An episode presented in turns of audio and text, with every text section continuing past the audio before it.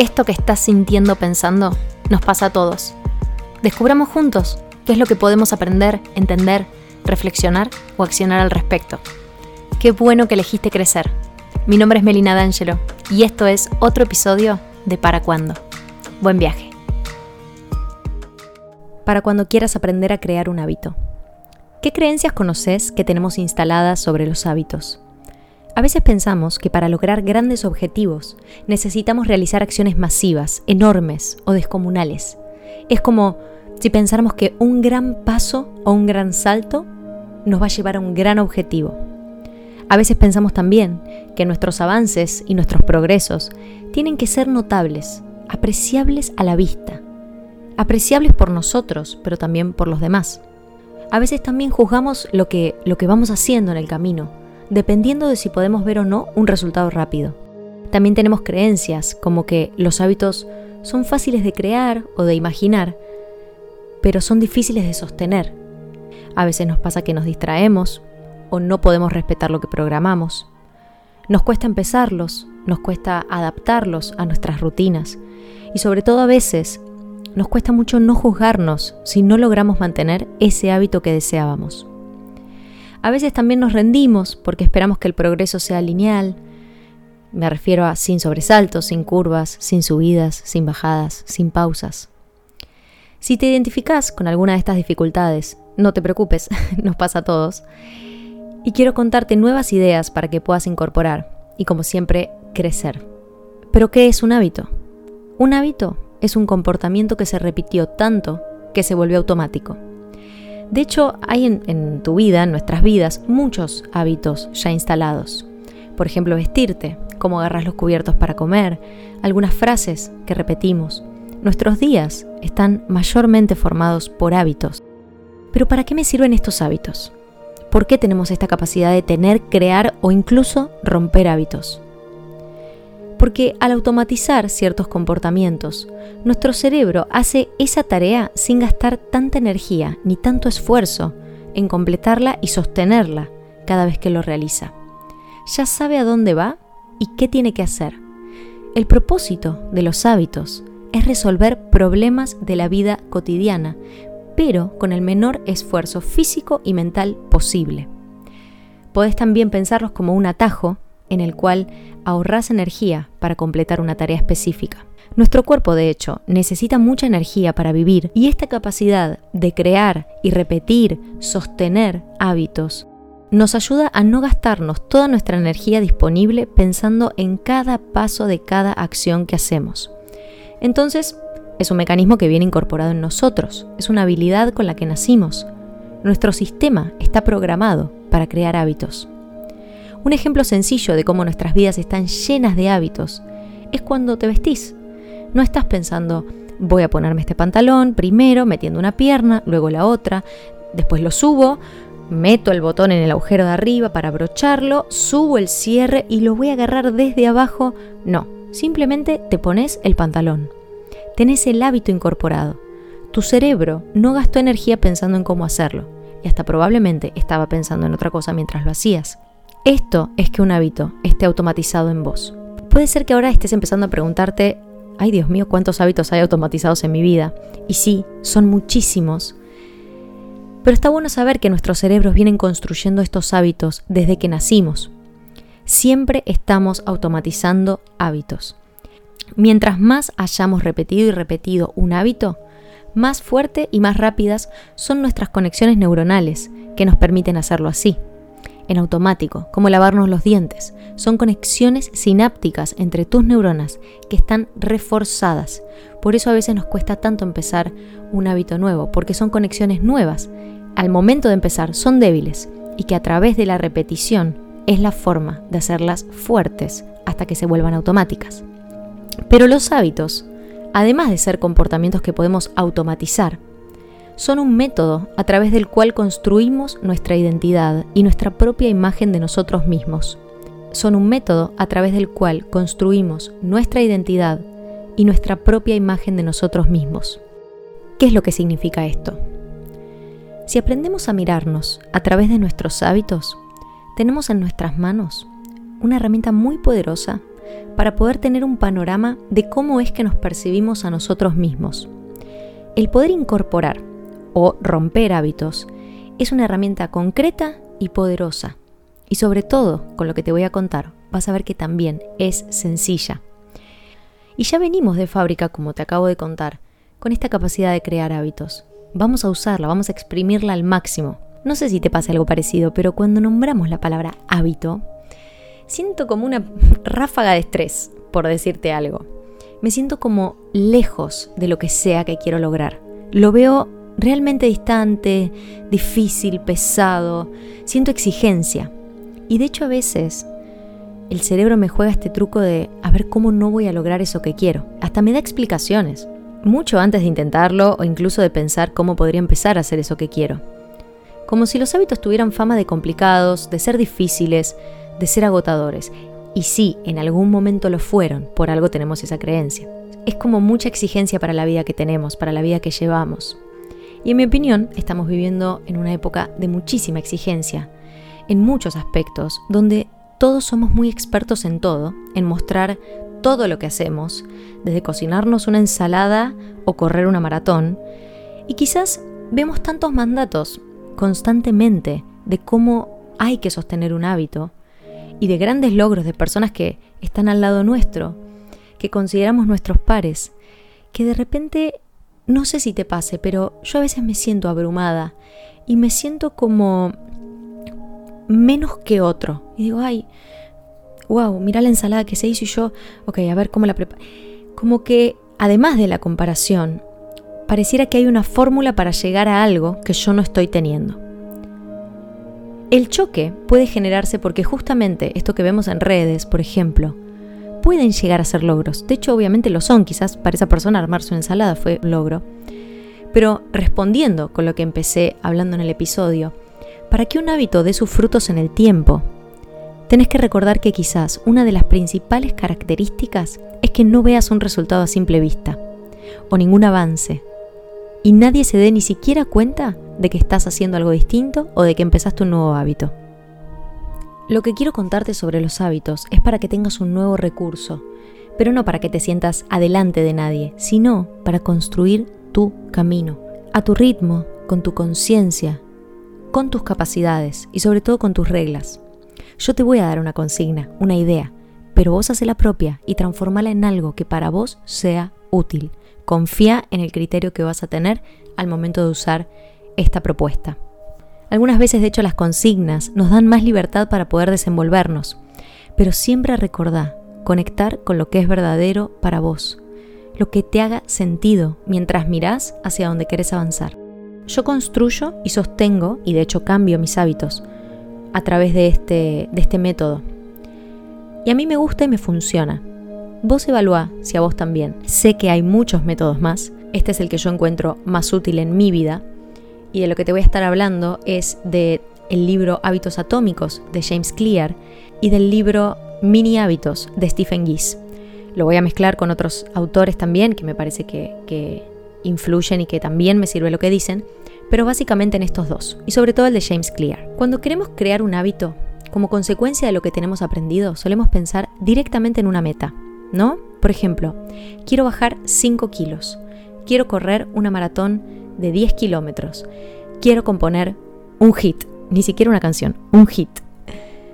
¿Cuál es esa meta que solés pensar recurrentemente? Como siempre, poné pausa cuando necesites y escribí, o habla en voz alta, o pensalo. Cuestionate, date un rato mientras escuchás para mirar tus ideas. Nadie te ve nadie te escucha, contradecite tranquila, tranquilo si todavía no tenés una idea clara. Y recordá que yo siempre te voy a decir lo que a mí me gustaría escuchar. ¿Cuáles son las metas que solés pensar que te gustaría lograr? ¿Tenés alguna que se apareció así, de repente? Pensá, aunque sea uno, que te haga sentido. Quisiera lograr qué. Lo que dice James Clear es que tenemos que sacar el foco del concepto de logro o meta. Volvemos a lo que nombramos al principio, de que los hábitos son un método a través del cual podemos crear y reforzar algunos aspectos de nuestra identidad. Cuando estés pensando en una meta, esa que quizás pensaste recién, reformula la pregunta y decite, ¿qué identidad quiero crear? En vez de pensar en un solo objetivo que querés alcanzar, vas a pensar en quién querés ser. Por ejemplo, si tu meta es quiero leer 10 libros al año, la reformulas a quiero convertirme en un lector. En vez de decirte quiero correr una maratón de 10 kilómetros, decís quiero convertirme en un corredor. ¿Percibís la diferencia que genera lingüísticamente pensar en quién querés ser en vez de solo enfocarte en una meta concreta? Empecemos a pensar y a experimentar que los hábitos que tenemos o aquellos que queremos incorporar no son solo para lograr una cosa, aunque sí, claro que sirven ciertos hábitos para bajar esos 5 kilos, pero según mi experiencia y lo que vengo atravesando con los hábitos, me resultó mucho más poderoso encararlo desde un lugar de autoconstrucción y credibilidad, sobre todo, de mi propia identidad. Seguí pensándolo, seguime. En vez de decir, bajé 5 kilos, vas a estar diciendo, yo soy esa persona que entrena. Las habilidades que vas a incorporar, encarándolo desde la identidad que querés construir, te va a permitir bajar los 5 kilos, sí, pero también 10 si los necesitaras en algún momento, o curarte de alguna lesión, porque ahora sos esa persona que entrena. Sos mucho más que la que bajó esos kilos.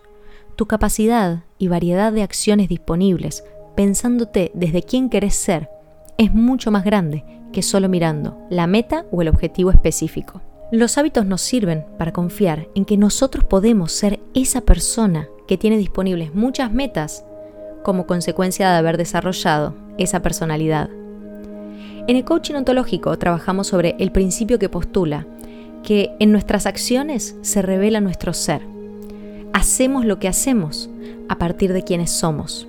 Nuestra forma de ser particular que tenemos cada uno de nosotros en el mundo tiene disponibles ciertas acciones a partir de quién estamos siendo. Así es como deducimos, por ejemplo, vos estás escuchando este episodio y sacás algunas conclusiones de cómo te imaginas que puedo llegar a ser yo. No dejan de ser tus interpretaciones, pero en mis acciones, en lo que digo, en cómo lo digo, se te abren varias ideas de qué esperar de mí como persona. Bueno, esto aplica para todo. Lo que hacemos revela cómo interpretamos. Y justamente, como vivimos en mundos interpretativos, la idea es que, aunque todas tus pruebas demuestren lo contrario, que no caigamos en la trampa de pensar que lo que pensamos es cierto, porque nuestro ser está cambiando constantemente. Poder comprender que somos lo que hacemos nos sirve para observarnos y poder preguntarnos, ¿quién estoy siendo que hago esto que hago? ¿Quién estoy siendo que hago esto que hago? Separamos al ser de las acciones para poder mirarnos aunque estén íntimamente relacionados y entrelazándose constantemente el uno con el otro, pero al mismo tiempo podemos pensarnos desde nuestras acciones para crear nuevas formas de ser. Y acá es donde se pone interesante porque tenemos más de una posibilidad para transformarnos. Cuando digo que podemos transformarnos, digo que podemos modificar aquellas creencias e ideas que no nos llevan por el camino que queremos. Algunas las mantenemos porque nos hacen bien, nos hacen sentir fuertes, y otras nos hacen mal en esas que nos hacen mal o que nos sacan del camino por el cual nosotros queremos ir, es donde podemos intervenir. ¿No te da como un uff de alivio saber o recordar que no estás determinado a ser de una sola forma? Aunque te lo hayan dicho toda la vida o te hayan dicho siempre lo mismo, que sos así, que sos asá, o incluso si, si vos ya tenés muy compradas tus interpretaciones sobre vos misma o sobre vos mismo o el mundo que te rodea. Todos tenemos un adjetivo que podemos decir, me dijeron toda la vida que era tal. Todos fuimos catalogados a lo largo de nuestras vidas por quienes nos rodearon, desde padres, maestros, amigos. ¿Qué te dijeron de cómo creían que eras? Que en algún momento creíste, pero que en verdad no te sentís tan identificado con eso. Necesitamos a veces definir a otros para poder entender con quién estamos relacionándonos. Obviamente eso nos da seguridad, pero también necesitamos entender que no somos permanentes y que nuestro ser está en constante movimiento, porque muta, justamente. a través de las distintas experiencias que vamos teniendo a lo largo de nuestras vidas. Mirá si justo te cruzas con alguien que juzgas, no sé, orgulloso, y hoy está practicando su amorosidad. ¿Te pusiste a pensar alguna vez si te das la chance de mirar a las personas que te rodean desde su impermanencia y desde su cambio constante? O a veces nos aferramos a tener razón con lo que pensamos de alguien más, solamente por el miedo que nos da que no sean como nosotros creíamos que eran, y cómo cambiarían nuestras posibilidades de relacionarnos con otros si les diéramos chance a ser distintos. Y cuando necesitas vos y no se te da la chance de actuar distinto. Entonces anda teniendo presente esta frase. Somos lo que hacemos y hacemos lo que somos. Somos lo que hacemos, pero también hacemos lo que somos. Entonces podemos cambiar nuestras acciones, hacer cosas nuevas. Y eso nos va a llevar a la transformación de nuestro ser, de nuestra forma particular de ser en el mundo. Pero también podemos empezar por el lado contrario, es decir, por elegir u observar un tipo de siendo que nos gustaría y ver qué acciones se pueden desarrollar a partir de ahí. Volvemos a la ontología del lenguaje, que explica que al estar nuestras vidas en constante devenir, Así como hablábamos en el capítulo de la perfección, nuestro ser también lo está. Y podemos, a partir de esta interpretación, cambiar algunos aspectos nuestros. La idea de estar definidos no es atractiva para ninguno de nosotros, especialmente en aquellos aspectos que nos duelen y que no nos hacen bien. Donde yo entiendo que están hablando de lo mismo Rafael Echeverría en la ontología del lenguaje y James Clear en hábitos atómicos, es que podemos modificar nuestro curso de acciones, nuestras posibles acciones, si miramos primero quién queremos ser. ¿Quién queremos ser? ¿Quién queremos ser? Cuando miras a alguien que te gusta o que te atrae su manera de desenvolverse, a la que podemos llamar su siendo, vamos a pensar en alguien, por ejemplo, que consideras espontáneo. Ahí nos podemos preguntar, ¿qué acciones están disponibles para esa persona que su siendo pienso que es espontáneo. Quizás habla más rápido, se ríe fuerte o no mira quién está mirándolo cuando habla. Lo que sea para vos una persona espontánea. Pero te das cuenta cómo la espontaneidad depende en este caso de cómo vos tenés construida la espontaneidad en tu historia. Mi idea de la espontaneidad puede ser completamente distinta. Entonces es muy importante, volviendo al tema de hábitos, en que pienses en quién te querés convertir pero contemplando tus ideas de lo que para vos es ser una persona, por ejemplo, saludable. Claro que puedes asesorarte, por decir algo, ir a un nutricionista, pero en ese momento en, que, en el que nos preguntamos quién queremos ser, tenemos que estar muy atentos a si estamos muy condicionados por algunos mandatos, como estos logros constantes que vemos en las redes de cómo hay que ser, o si realmente estamos conectándonos con quién queremos ser a través de lo que sentimos auténtico para nosotros. Una forma que yo uso para darme cuenta si es auténtico para mí es cómo me siento, así de sencillo. Esto me da tranquilidad, me hace sentir bien. A ver, voy a poner un ejemplo. Si me tengo que estar tomando un jugo de apio tres veces por día y voy a estar sufriendo porque no me gusta el sabor, solo para ser una persona sana, no va. ¿Cuánto te puede durar eso? Ahí es donde los hábitos parece que se vuelven medio malignos y nos escapamos. Yo pienso que mi medida, por ejemplo, es esto de sentirme con energía. Generalmente no me da energía las comidas procesadas. Ok, pero eso no significa que me vaya a ahogar en jugo de apio solo para cumplir con algún estándar. Me fui un poco de tema, pero... Y encima el jugo de apio, pobre, me parece rico, pero se entendió. ¿Qué nuevas formas de ser crees que te gustaría incorporar? Pero basándote en lo que para vos es bueno. ¿No te da alivio pensar que vas a poder cambiar aquellos aspectos que no te gustan o no te hacen bien? Hay muchísimo para hablar sobre esto. Porque cuando tu entorno te empiece a ver distinto, a veces va a ser muy difícil aceptar para los demás que no estás siendo en algunos aspectos la misma persona.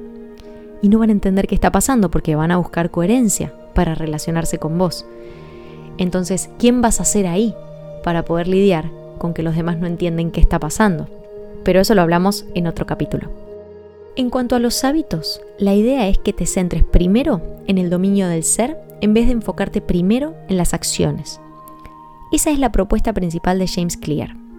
Ojo, te vas a enfocar en ambos, ser y acciones, pero en ese orden. Primero, vas a pensar en quién quieres ser y después vas a idear un plan. Y te voy a contar cómo hacer las dos cosas. No te preocupes, es un plan coherente con esa persona que quieres ser. No te vas a ahogar en jugo de apio. Seguime. ¿Quién es el tipo de persona que hace esto que yo quiero hacer? Pensá en algún objetivo o una meta que tengas o que desearías. ¿La tenés? Ahora pensá, ¿qué tipo de personalidad tiene la persona que cumple esa meta? Vos salís a la calle y ves a un corredor, y ves a una persona corriendo, y pensás, ¿únicamente corre 5 kilómetros? O pensás, esta persona tiene el hábito de correr, debe tener su rutina armada, debe saber por dónde correr, tiene sus lugares preferidos, o la ropa que tiene puesta probablemente la use para correr siempre. Pero acá hay una trampa. Quizás esa persona que acabas de ver corriendo es una persona que está corriendo por primera vez y está creando su hábito. Y pensás lo mismo, que es un corredor, porque no ves toda su historia, solo lo ves corriendo.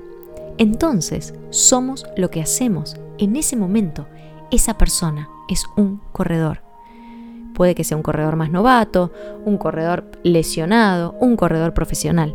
Y esa persona en ese momento está siendo un corredor. Pero mira cómo nos confunden las acciones cuando pensamos que alguien es de determinada manera por hacer lo que hace. Esa persona que estás viendo quizás está construyendo su identidad deseada.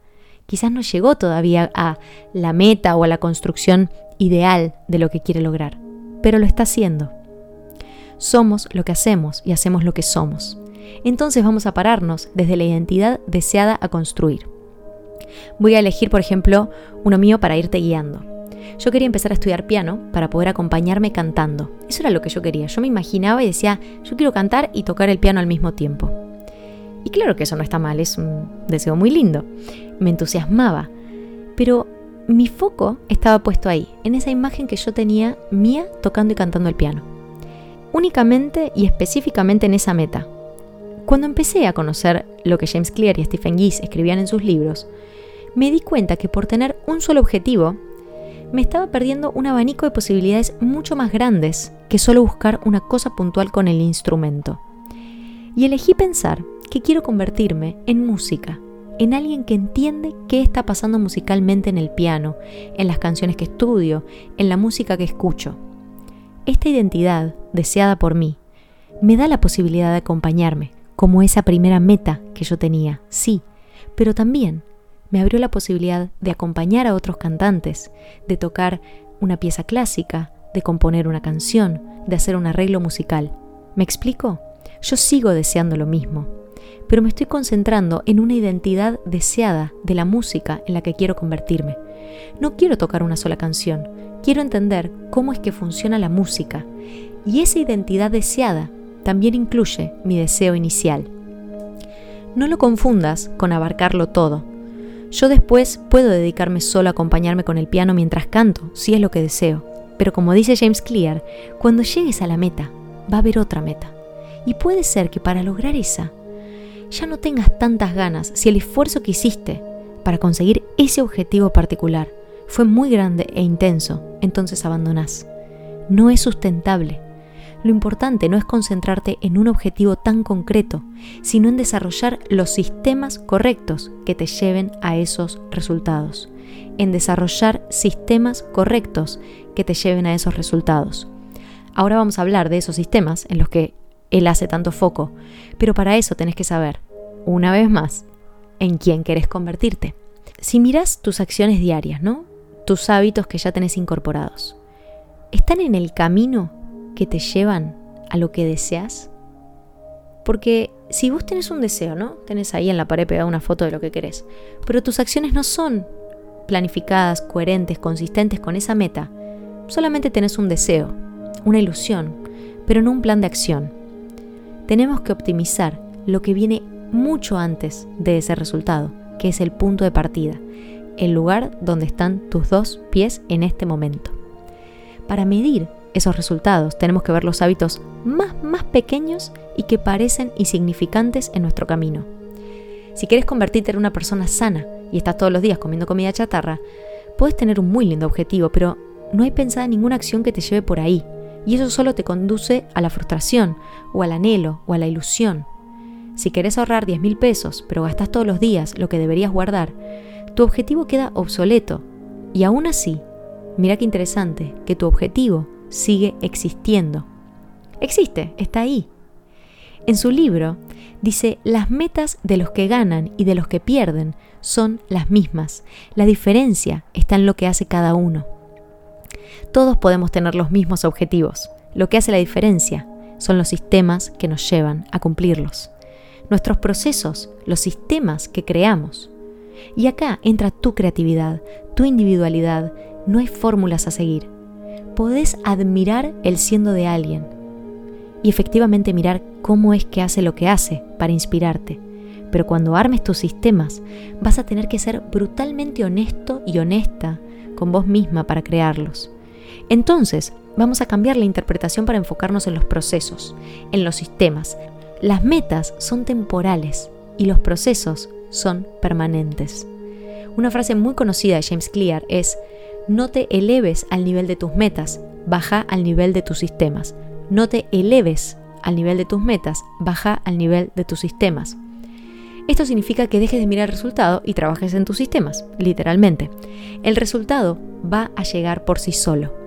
En su libro también cuenta un ejemplo que me parece muy claro sobre un entrenador de fútbol americano que le decía a sus jugadores, el tablero se ocupa de sí mismo.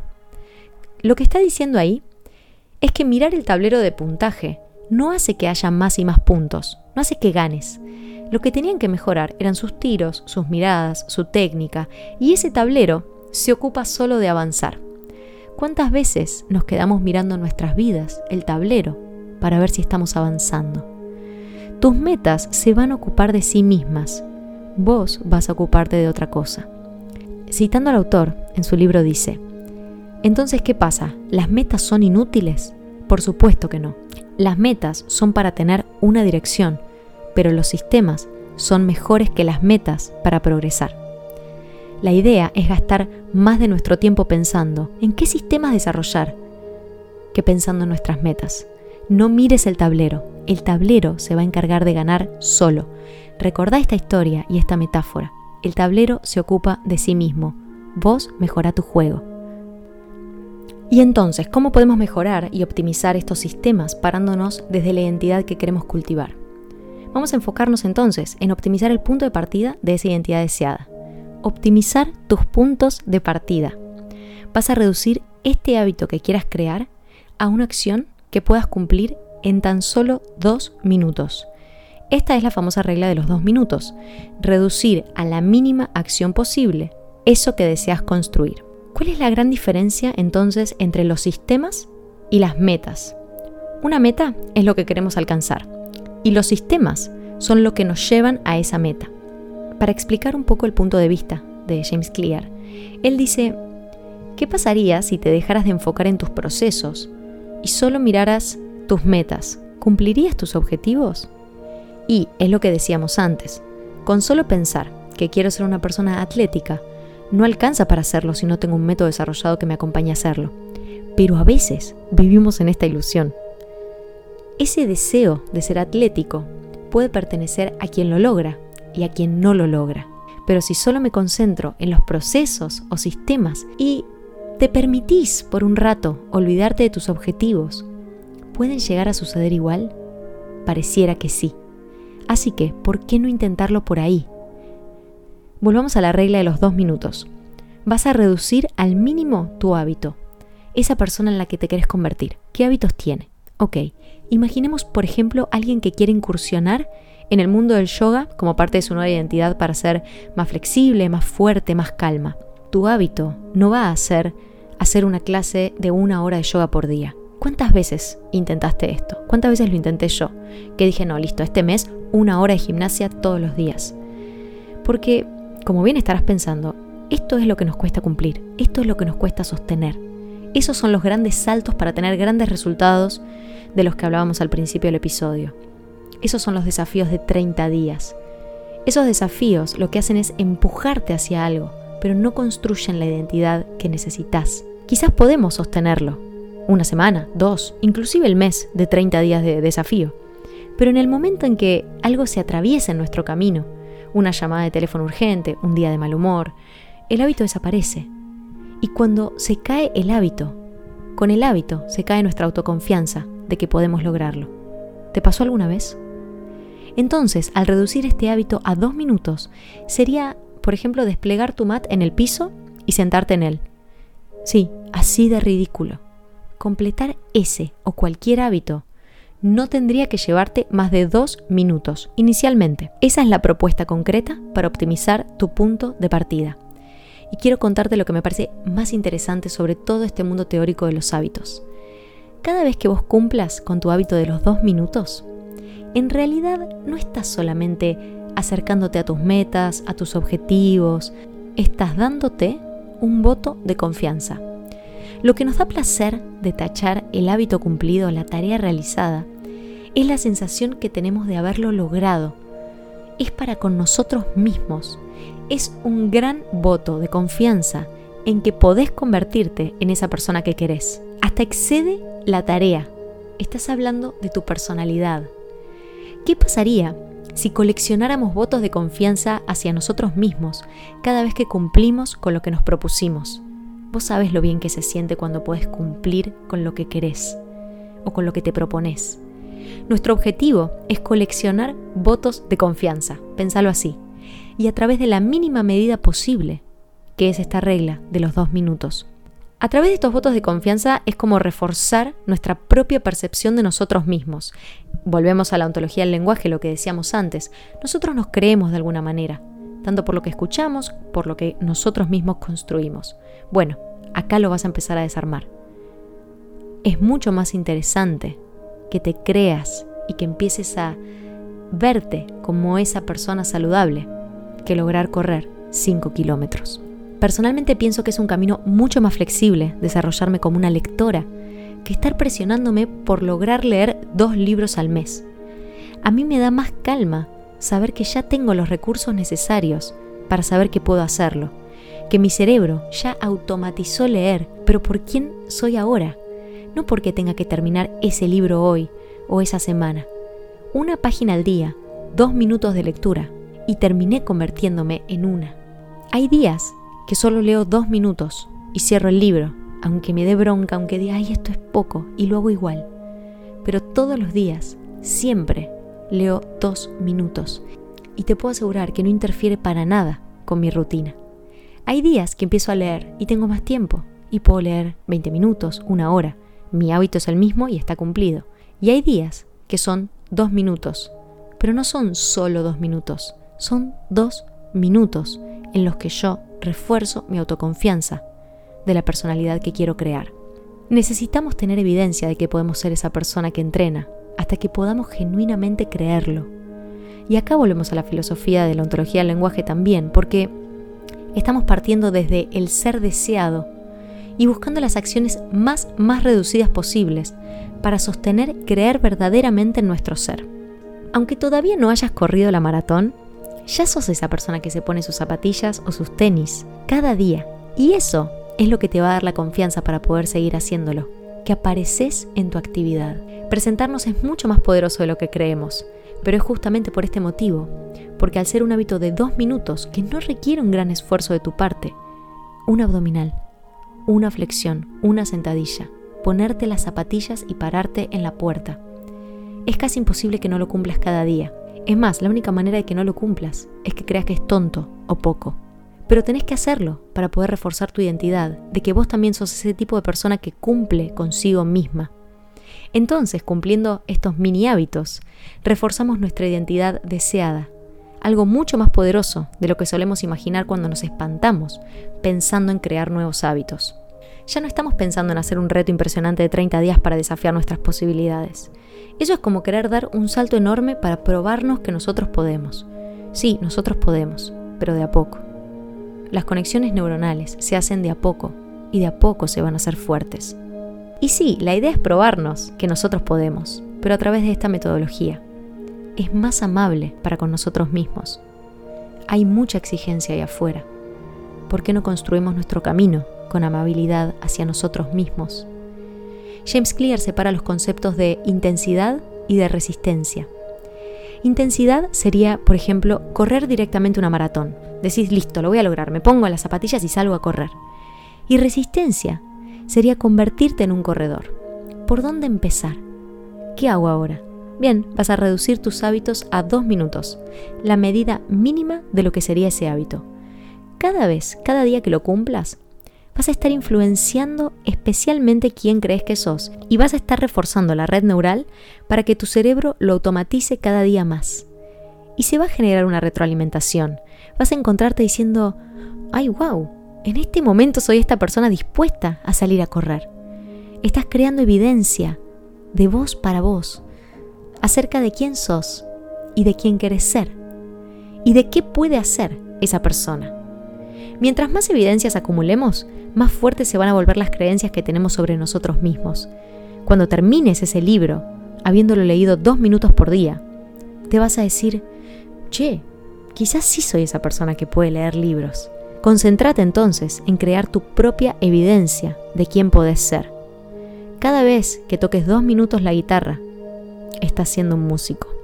Cada vez que hagas dos minutos de ejercicio, estás siendo una persona atlética.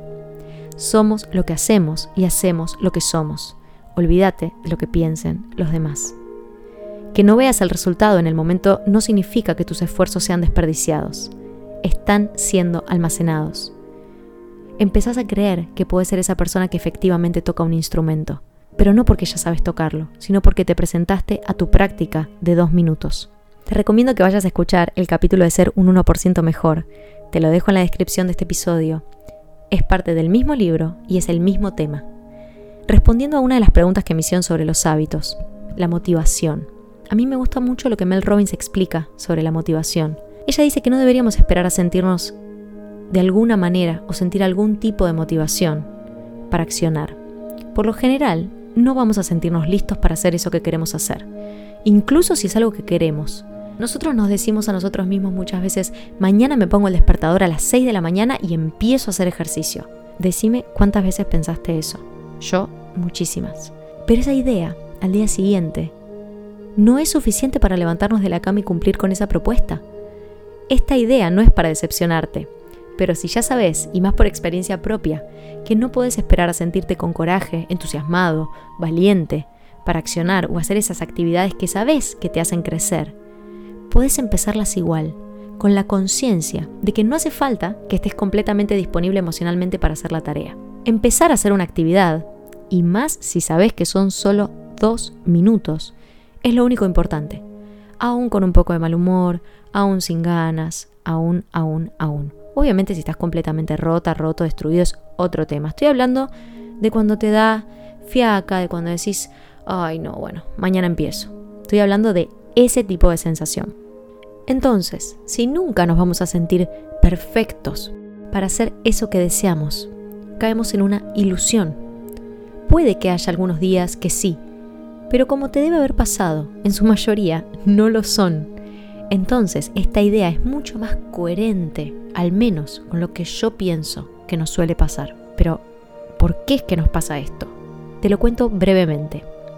Generalmente las decisiones que tomamos el 95% de ellas están condicionadas por el estado emocional en el que nos encontramos en ese momento. Cómo nos sentimos en ese preciso momento es lo que condiciona cómo vamos a elegir, cómo vamos a actuar. Entonces es por eso que, aún sin la famosa motivación, accionar es lo que va a hacer que empieces a almacenar estos votos de confianza. Cuando son dos minutos, sabes que nada va a ser ni tan exigido ni tan doloroso ni tan frustrante. Sí, recordá que es esto, un abdominal. Confía en hacer un abdominal. Nuestro cuerpo siempre va a querer ahorrar energía.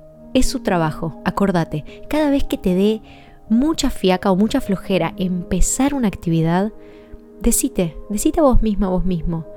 Este es mi cuerpo queriendo ahorrar energía. Si vos no lo llevas de tu cerebro límbico, del emocional, hacia adelante, a tu cerebro prefrontal, el que piensa y decide, la duda y las emociones se van a apoderar de nosotros siempre. también está bueno que sepas que un hábito que ya tenemos incorporado siempre va a ser el predominante. O sea que es como decir que siempre vamos a tender a volver al pasado, a lo adquirido o a lo aprendido. Por eso, estos dos minutos de accionar es lo que va a ir entrenando lentamente las nuevas conexiones neurales, para que puedas en un futuro saber que esas son las predominantes. Ahí lo que estás haciendo es reeducarte gradual pero poderosamente. Por eso te digo que no te dejes confundir de que dos minutos es poco. En tu entrenamiento, en tu presentación a tu práctica, es mucho. Esto no significa que los objetivos no sirvan, para nada. Los objetivos, como decimos, siempre son nuestro faro, pero tu foco lo tenés que volver hacia vos, hacia donde estás parado y mejorar tus procesos. Si quieres tocar el piano, alcanza a concentrarte y prenderlo para cumplir tus dos minutos. Si querés hacer yoga, que tu mini hábito sea desenrollar el mat en el suelo. ¿Y cómo te das cuenta que estás haciendo esto bien? Te vas a ir preguntando en este camino, ¿esta acción que estoy haciendo o que estoy por hacer me lleva hacia el tipo de persona en la que quiero convertirme? Si estás caminando hacia donde querés ser en vez de qué querés tener. Hay mucha, muchísima información sobre hábitos. Este tema lo voy a dividir en más episodios, no termina acá. Pero con toda la información que tenés hasta este momento del episodio, podés empezar a pensar y sobre todo a accionar muchísimo. La dopamina que liberamos cada vez que tachamos estos dos minutos completados, te aseguro que a veces se siente mejor que cumplir el objetivo que crees. En vez de cumplir un objetivo y sentir esa confianza una vez, la vas a sentir a diario, en pequeñas dosis, pero a diario. Un resumen para que ordenemos un poco todo lo que te conté hoy. Hablamos de que un hábito es básicamente un comportamiento que se repite en automático y nuestro cuerpo lo hace de esta manera para ahorrarnos energía y no tener que estar pensando en cada paso que damos a cada momento de nuestro día. Este mecanismo lo podemos usar también para crear nuevos hábitos. Además de funcionar como atajos, de acortar caminos, los hábitos son un método por el cual construimos nuestra identidad, la que tenemos construida hasta hoy y la que queremos construir a partir de nuevos hábitos. Ahora sabes también que no es necesario que te enfoques solo en tus objetivos, sino que la idea es que optimices tus sistemas que te llevan a esas metas. Acordate, el tablero se ocupa de sí mismo. También vimos la forma de optimizar estos sistemas, estos puntos de partida, reduciendo tu hábito a la mínima medida posible. Y en este caso son dos minutos de tu hábito. Cualquier hábito que quieras desarrollar que puedas completar en ese tiempo es válido. Solo pregúntate, ¿Esto que hago me lleva por el camino de lo que deseo? ¿Cómo puedo reducir mi hábito deseado a dos minutos? Lamentablemente no podemos depender de la motivación que tengamos para realizar lo que queremos porque nuestro cerebro emocional piensa por nosotros. Entonces tenemos que accionar igual, con esas emociones, a través de esas emociones. Y eso lo hacemos cumpliendo con nuestros dos minutos planificados. Imagino que tenés muchas dudas, pero las voy a ir contestando muy probablemente en el próximo episodio de Hábitos. La pregunta con la que te dejo hoy es, ¿en quién querés convertirte? ¿Cuál es esa identidad que te gustaría habitar en tu cuerpo y poder decir, yo soy una persona que lee, yo soy una persona que entrena?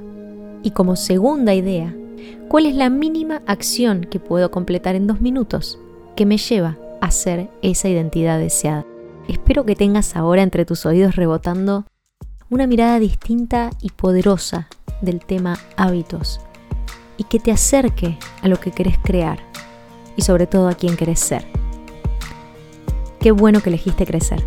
Nos vemos en el próximo episodio de Para Cuándo.